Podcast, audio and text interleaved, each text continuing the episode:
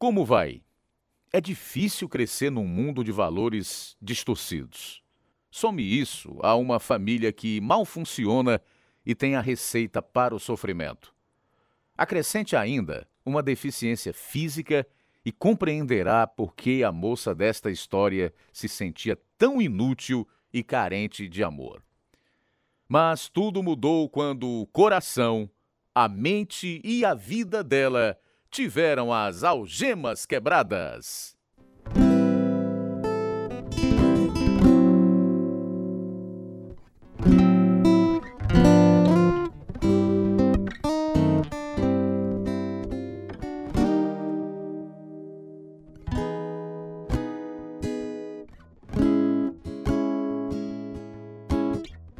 Apresentamos Algemas Quebradas dramatizando histórias verdadeiras de vidas que iluminam a escuridão, produzidas em Chicago pela missão Pacific Garden. O homem não vive só de pão. É por isso que a missão Pacific Garden oferece mais do que alimento, roupa limpa e um lugar seguro para dormir para quem vive na rua. Tudo de graça, por causa de amigos que sustentam este ministério. A missão oferece também tratamento médico e odontológico em sua clínica, além de aulas e aconselhamentos bíblicos. Mas o maior de todos os presentes é o pão da vida, que nutre a alma, perdoa o passado, dá esperança para o futuro e força para hoje. É a palavra viva que muda vidas, a verdade que liberta. Deus nos ama e tem um plano para a nossa vida, e um plano bom como a moça, na história de hoje, vai testemunhar. E agora, irradiando no mundo inteiro, eis o programa número 2670B, versão brasileira 37, no seriado Algemas Quebradas, o programa que faz você olhar para si mesmo e pensar.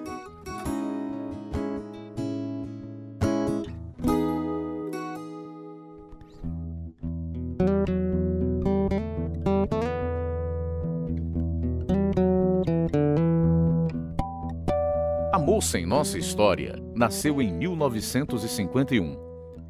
Depois de muito tempo, seus pais descobriram que haviam derrubado Deborah Johnson na sala de parto, o que ocasionara uma anomalia no cérebro que tornava os braços e pernas sem movimentos. Alguma coisa errada com minha filha, doutor. Ela nem mesmo tenta se sentar. E já tem um ano e seis meses. A senhora tem razão. Há algo errado. Tenho certeza que o problema da sua filha é paralisia cerebral.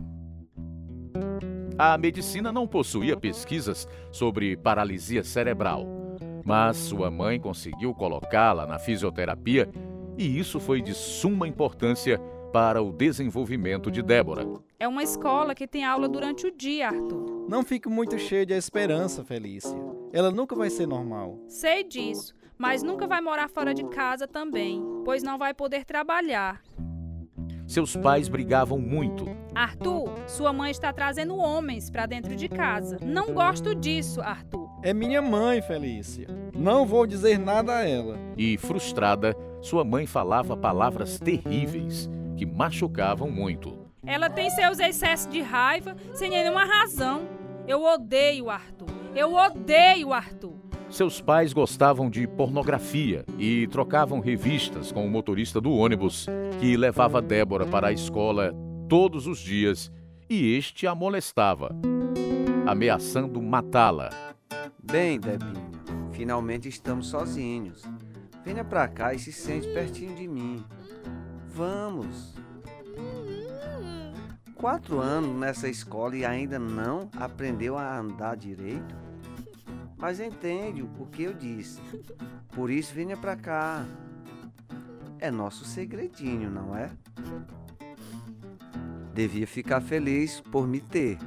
Ninguém gosta de você, só eu. Não. Fique quieta. É melhor ficar de bico fechado, senão mato você e sua família. Ouviu? E o pior, era amigo dos pais e passava a maioria dos feriados com sua família. Sendo jovem e vulnerável, Débora acreditava em suas ameaças. Para de gritar, Débora. Todo dia de manhã é assim. Não quero ir, ir no, no ônibus escolar. Eu não quero. Mas tem que ir, Débora. Não, Você vai sim, nem que eu tenha que arrastá-la. não quero. Não vou.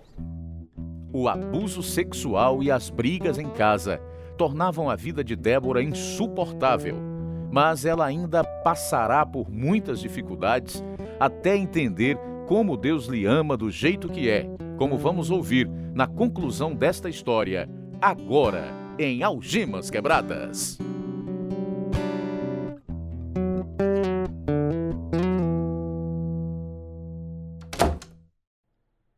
Foi o culto?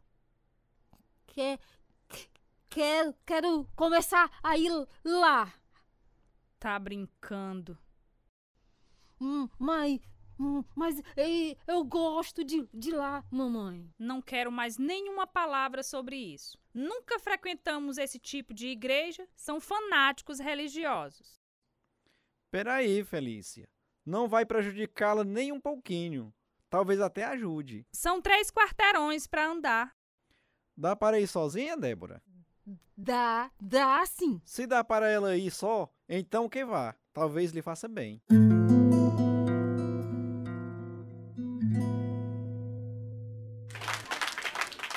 Jesus disse: Pois todos pecaram e estão destituídos da glória de Deus.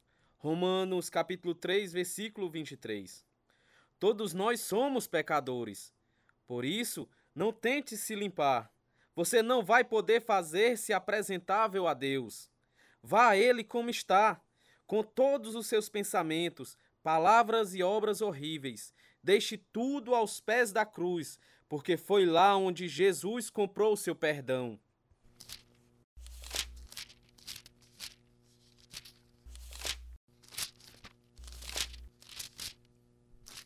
Ouça o que a Bíblia diz sobre aqueles que receberam Jesus Cristo como Salvador.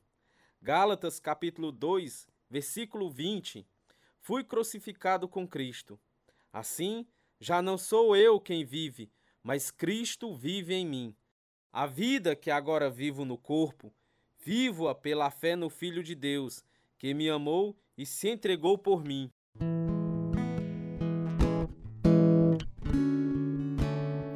Aquela noite, uma amiga sentada perto de mim cochichou.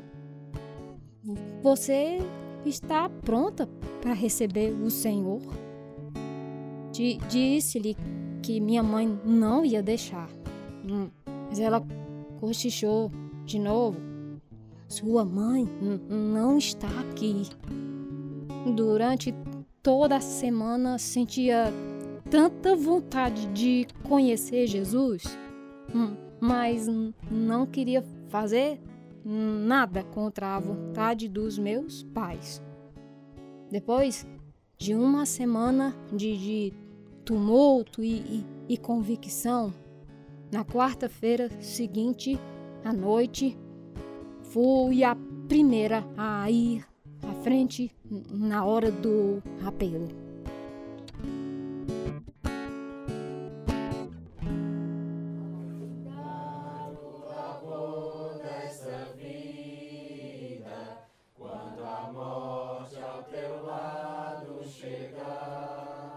Débora, a Bíblia diz em Romanos, capítulo 3, versículo 23, que todos pecaram e estão afastados da presença gloriosa de Deus.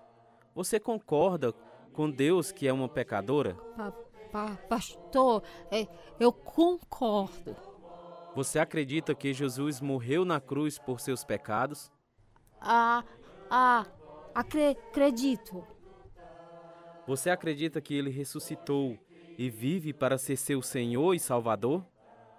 Ah, ah, ah, acredito. A Bíblia diz: Pois o salário do pecado é a morte, mas o presente gratuito de Deus é a vida eterna, que temos em Cristo Jesus, o nosso Senhor. Você concorda que a salvação é um presente de Deus e quer receber este presente agora? Quero, quero, quero sim, pastor.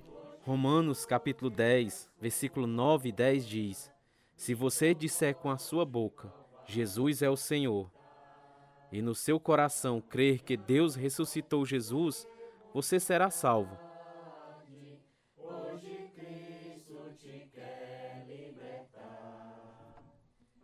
Muita gente chora quando aceita Jesus. Eu estava era transbordando de tanta alegria. Assim que eu cheguei em casa, meus pais souberam que havia acontecido alguma coisa comigo. Você se batizou? Mesmo a gente tendo dito para não fazer isso? Hum, hum, não. Alguma coisa aconteceu, filha. Dá para ver na sua cara. Pa, pai, eu recebi, recebi Jesus como meu salvador, papai. Ah, não. Nunca pensei que fosse virar uma fanática, Débora. Amo, amo Jesus, Jesus, papai. Ele morreu por mim e, e quero viver para ele. Era só o que faltava. Não fale sobre isso para ninguém da escola amanhã. Por, por que não? Você ouviu sua mãe. É não e pronto. No dia seguinte, meu professor do nono ano sabia que havia algo diferente e brincou comigo, dizendo que, que eu estava apaixonada. Quando eu soube o que, que significava dizer que eu estava apaixonada por alguém, eu disse que, de certo modo, eu estava. Eu estava. E ele estava certo. Uma semana depois, me formei e nunca disse a ele que estava apaixonada pelo Senhor Jesus. Mas louvado seja Deus! Nunca mais precisei andar no ônibus escolar. O, o abuso sexual chegou ao fim. Naquele domingo, o, o pastor me chamou.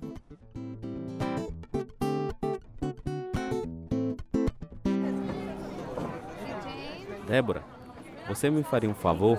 Claro, claro, pastor. Me dê sua Bíblia.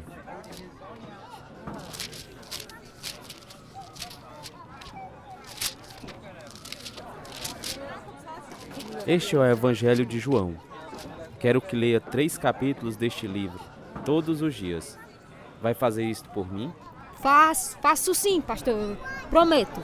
Ótimo. A semana que vem vou ver como se saiu. No, no domingo seguinte, tinha acabado de ler o, o Evangelho de João. O pastor me pediu para ler três capítulos por dia do livro de Atos. Foi o, o que eu fiz. E assim ele fez com que eu criasse o melhor hábito que um crente pode ter: ler a Bíblia todos os dias. Logo após a minha decisão com Cristo, papai me levou à corrida de, de cavalos. A caminho de casa, sabia que aquela era a última vez. Não ganhamos muito hoje, não foi, filha? Pa, papai, é, eu não, não posso vir mais com, com o senhor a corrida de cavalos. Por que não?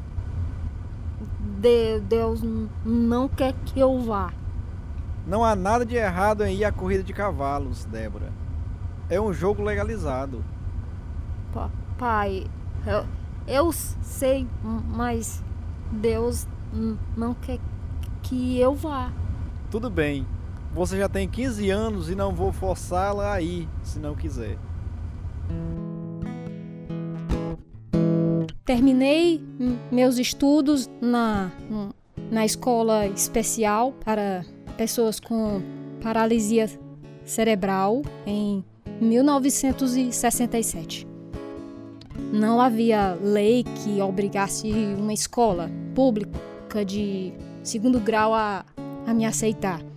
Mas mamãe foi lutar por mim enquanto sentávamos diante do diretor.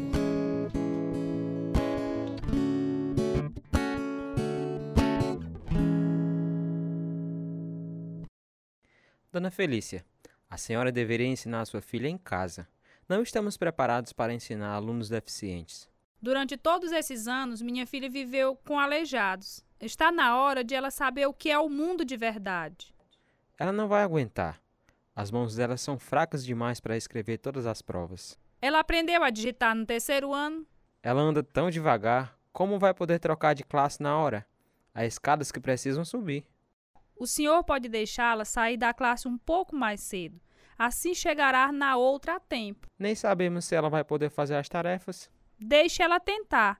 Eu e o meu marido não vamos viver para sempre. Débora precisa de educação para poder cuidar de si mesmo. Está bem, dona Felícia. Vamos fazer uma experiência durante seis semanas e veremos como ela vai se sair.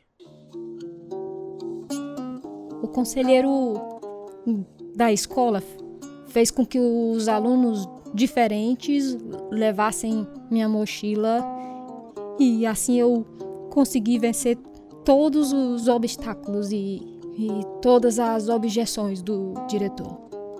Terminei os dois primeiros anos do segundo grau. Mamãe e eu fomos então falar com o conselheiro da escola.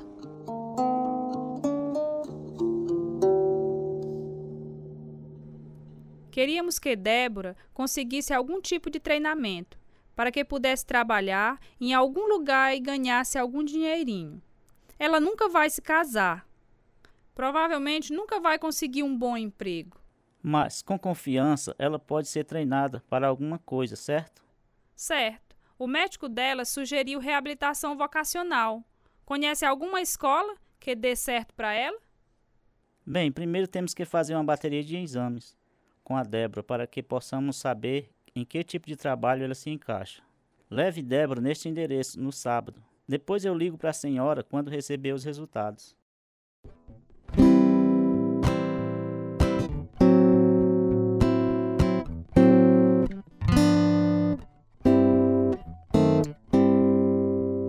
Bem, Débora, gostou dos exames?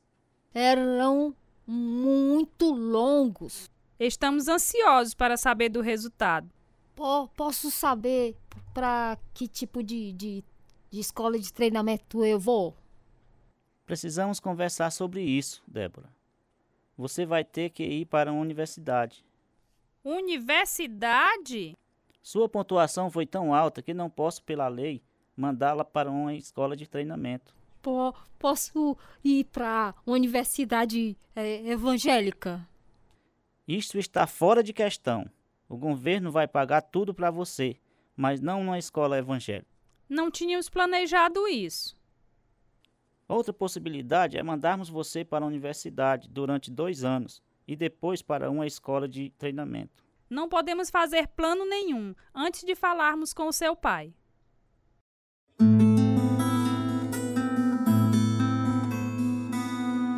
Universidade? A Débora? Quem poderia ter imaginado? Ela surpreendeu todo mundo.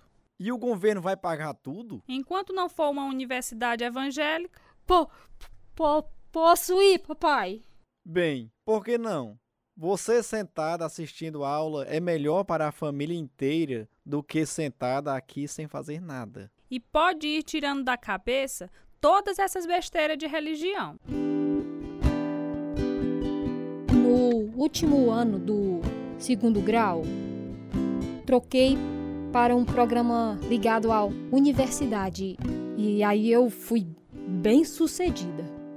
Em 1971, entrei na Universidade de Cincinnati. Saí-me bem. Minha, minha família inteira estava desmoronando. Meu irmão sofrera um acidente terrível por dirigir bêbado. Minha irmã estava tendo um caso. Minha mãe queria se separar do meu pai, mas não sabia o, o, o que fazer comigo. Minha vida em casa era horrível. Meus pais se opunham a qualquer esforço que, que eu fizesse para ir à igreja, com, com exceção à escola dominical. Na metade do segundo ano, sabia que tinha que sair de casa. Hum, mas com, como eu, eu ia fazer isso? Tínhamos um pastor novo na igreja.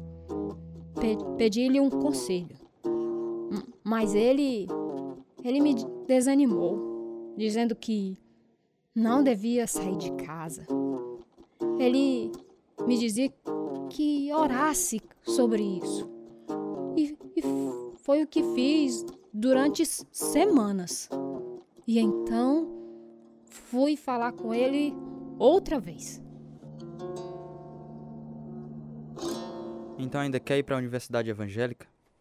Débora, você é deficiente. Nunca vai conseguir. Hum, mas eu estou me saindo bem até agora. Mas você não pode sair de casa. Mas eu, eu, eu tenho que, que sair. Abriram uma universidade bíblica muito pequena em Cincinnati.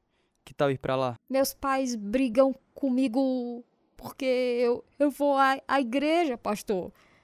Ele, eles nunca me deixariam frequentar uma, uma universidade bíblica. Não sei o que fazer. Você é deficiente. Vou morrer se eu não sair de, de casa, pastor. Só dá briga, briga lá todas as noites. Minha, minha vida é, é horrível. Tá bem. Vou ver o que posso fazer. Ele me ajudou a conseguir uma inscrição para a uni universidade em Virgínia. As coisas começaram a, a se mexer. Todo o tempo eu ficava esperando o momento certo para falar com os meus pais. Quando eu contei, estourou a guerra na sala. Não podiam conceber a, a ideia de eu saí de casa. O pastor veio me ajudar a, a explicar sobre a escola.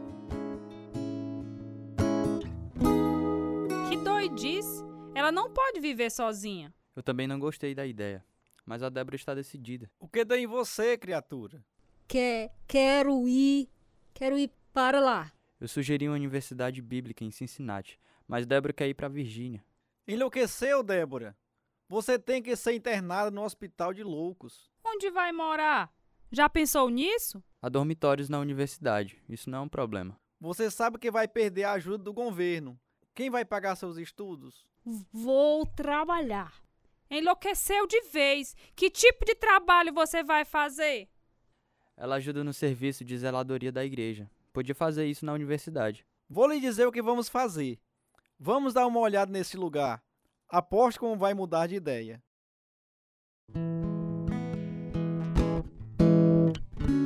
Durante minha vida inteira, sentia pavor de atravessar pontes. O domicílio da universidade era localizado numa ilha. Papai tinha certeza que eu ia mudar de ideia. Hum, mas eu atravessei a ponte e fiquei firme em minha decisão. Meus pais disseram que que não iam me dar um centavo só porque era uma universidade evangélica. Assim, fiquei trabalhando meio expediente como zeladora e, e Deus graciosamente proveu o resto. Todos os dias era, era uma luta, mas formei-me em 1976.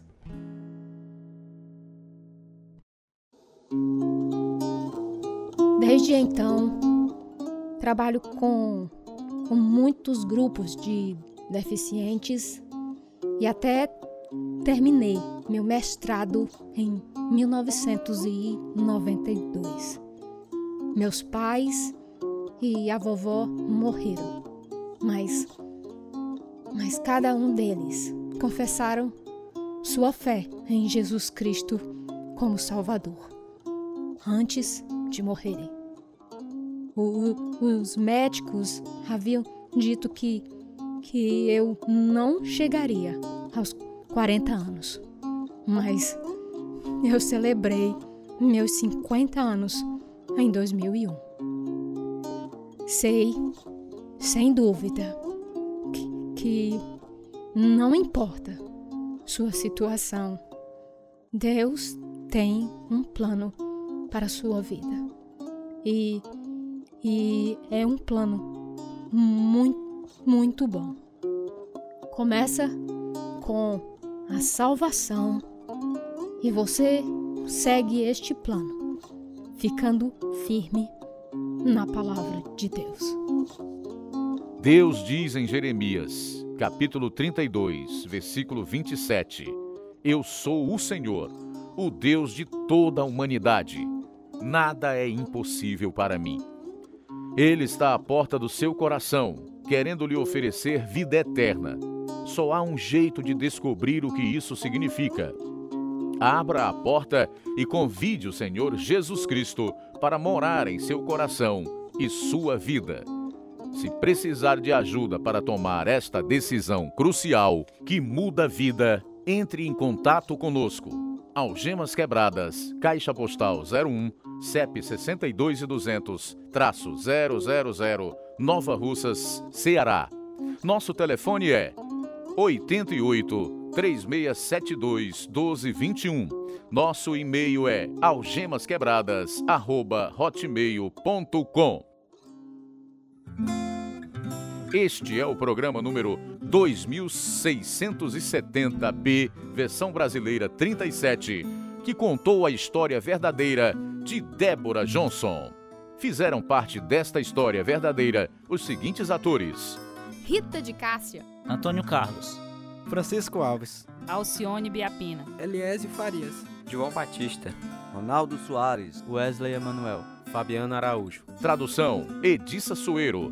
Direção: João Carvalho e Lina Gossen. Produção: Israel Paiva e João Lucas Barroso. Música: Ismael Duarte e Heriberto Silva. E eu sou Luiz Augusto. Algemas Quebradas foi gravado nos estúdios da Rádio Ceará, Nova Russas, Ceará, Brasil. Algemas Quebradas está sendo produzido pela Missão Pacific Garden para mostrar, através de histórias verdadeiras, que se a sua vida está vazia, pode ser enchida até derramar. O endereço da Missão Pacific Garden: 1458 Sul Canal Street, Chicago, Illinois, 60607, Estados Unidos. O nosso endereço no Brasil é Algemas Quebradas, Caixa Postal 01, CEP 62200-000, Nova Russa, Ceará, Brasil.